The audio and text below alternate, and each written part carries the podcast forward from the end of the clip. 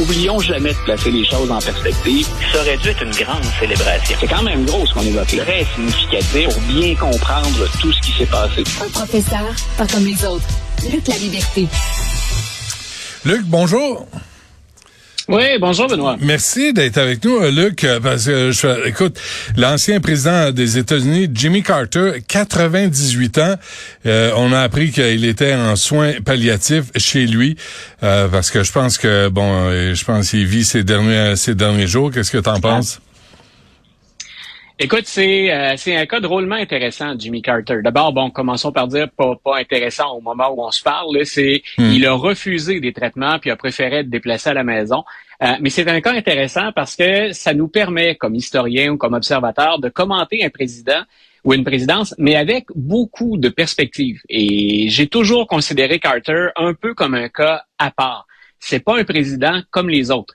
Euh, d'ailleurs, depuis qu'il a quitté la Maison Blanche, hein, sa cote de popularité a grimpé en flèche. La plupart des gens maintenant ont une opinion, une perception positive de son travail.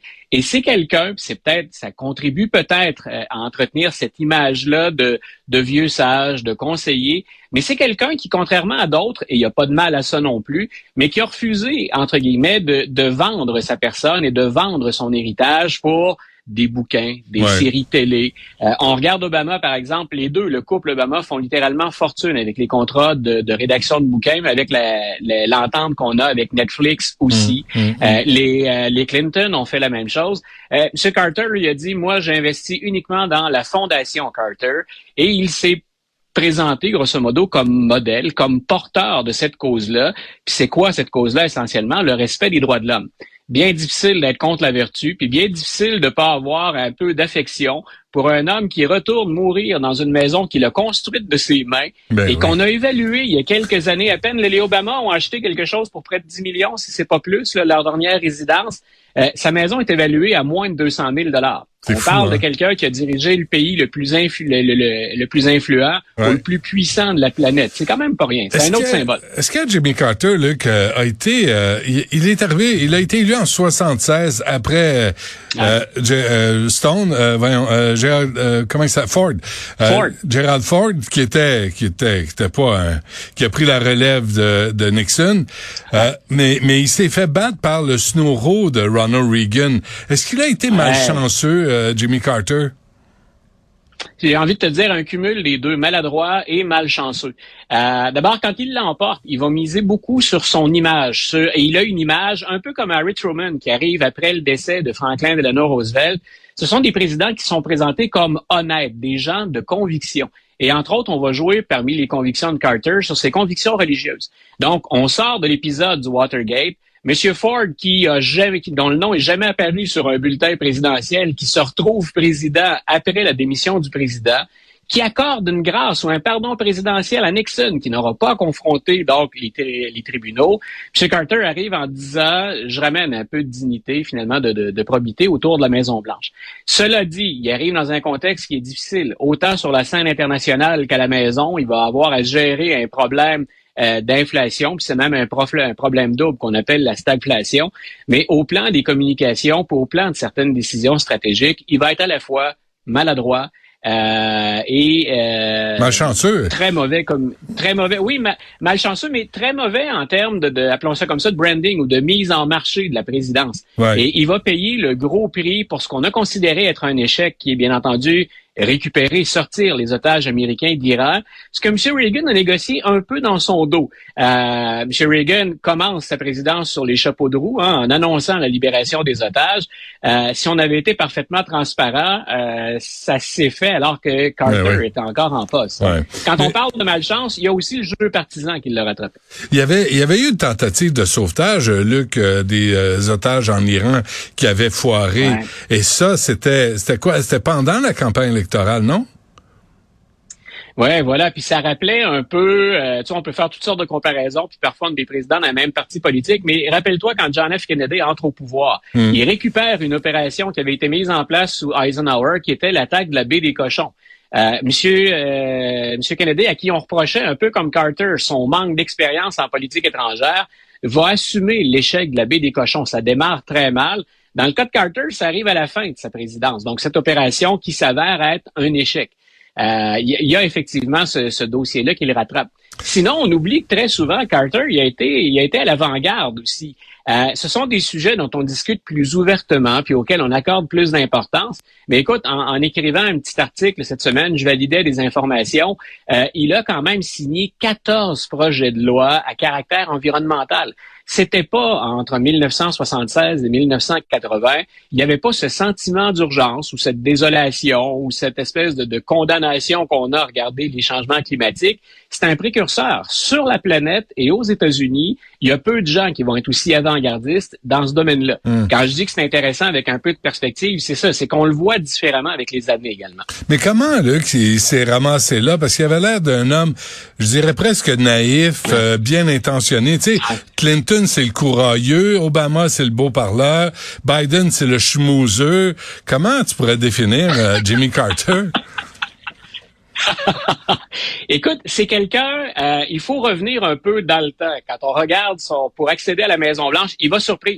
Il va surprendre. C'est ce qu'on appelle dans le terme en anglais, dans le jargon, un dark horse. Ah, c'est, c'est le cheval sur lequel on n'aura pas misé mm-hmm. pendant la course. Et je disais, il a cette réputation d'homme intègre, mais en même temps, c'est quelqu'un qui a un bagage personnel qui est drôlement intéressant.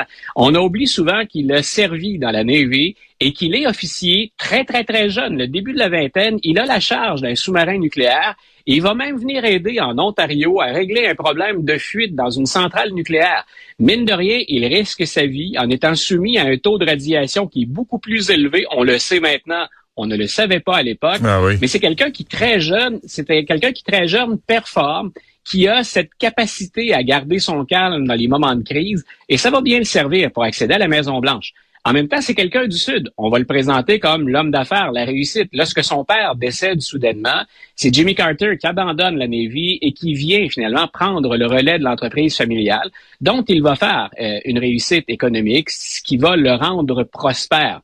C'est aussi quelqu'un, Benoît, qui va être capable de jouer, et ça, c'est pas évident, avec la question raciale.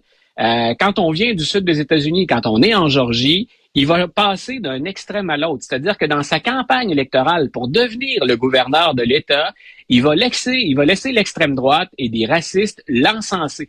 Et il va laisser tourner ça pendant la campagne. Et une fois au pouvoir, il va dire, comme gouverneur, je vous affirme d'entrée de jeu que le racisme, puis tous ces relents mmh. d'esclavage et d'histoire, on tourne la page. C'est maintenant.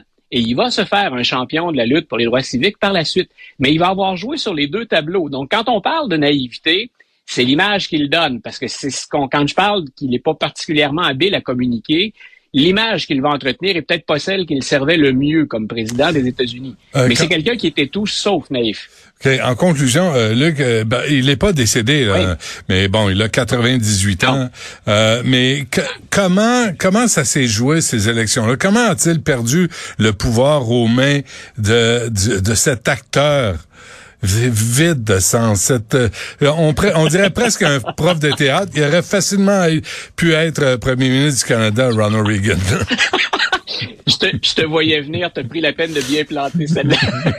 ben, écoute, M. Reagan, on le dit souvent, hein, c'est il faut en politique américaine plus qu'ailleurs, il faut euh, une certaine notoriété, il faut un gros nom et des talents de communicateurs. J'ai toujours dit Barack Obama, par exemple, euh, des gens étaient déçus après. On ne pouvait pas réussir tout ce qu'il a laissé entendre, tout ce qu'il a promis, mais il le dit mieux que personne d'autre. Mm. Le message était positif, mais ça reste un message démagogique, à la limite vide. Euh, Reagan va jouer, lui, sur cette capacité-là à passer un message, un message de fierté, et c'est un communicateur hors pair. Avant Obama et Trump, Trump à sa manière bien particulière, c'est celui qu'on appelait en anglais, traduction malhabile, le grand communicateur. Donc, il y aura euh, une conjonction de contexte international très, très difficile, de crise économique. Reagan entre en scène en disant je ramène moi la fierté, hein, c'est euh, le, soleil, c'est un nouveau matin qui se lève sur ben les États-Unis et, et, ça va être un véritable raz de marée au plan électoral. Mais je répète, tu l'évoquais tout à l'heure, malchance en politique intérieure. L'inflation, il n'y a pas grand président qui peuvent juguler ça euh, à eux tout seuls. Ça prend plus de facteurs à gérer. Donc, crise internationale, économie dans une période difficile. Puis, de l'autre côté, une machine au plan publicitaire, au plan de la communication, qui est celle de Reagan. Avant, avant qu'on se quitte, qu'est-ce que ça te fait à toi? Toi qui aimes la politique américaine, qui aimes l'histoire américaine, qu'est-ce que ça te fait? Moi, je pense qu'on perd, et je parle de l'ensemble de l'œuvre, on, perd un vieux sage qui n'a pas hésité à critiquer dans d'autres présidents. Souvent, on dit c'est une belle-mère, mais il avait une manière de le faire pour ramener les Américains à l'essentiel. Et quand on parle d'un politicien d'une autre époque, moi, j'aimerais bien qu'on revienne au moment où on se parle à un climat plus sain aux États-Unis, que ce soit ceux qu'on appelle les woke ou les progressistes à la gauche, ou qu'on voit des gens de l'extrême droite comme Marjorie Taylor Greene, j'aime pas actuellement mm. le climat politique qu'il y a aux États-Unis. On est emporté par les extrêmes et on oublie le côté noble du service public. Et il n'était pas naïf, il était vraiment convaincu de la nécessité du service public et c'est le message qu'il a porté. Alors quelque part, euh, ça doit être un président américain, c'est loin de chez nous bien souvent, mais c'est à la fois très proche je suis triste. Ça m'affecte hein. le départ éventuel, la maladie bien sûr, mais le départ éventuel de Jimmy. La, la décence aussi de Jimmy Carter, hein.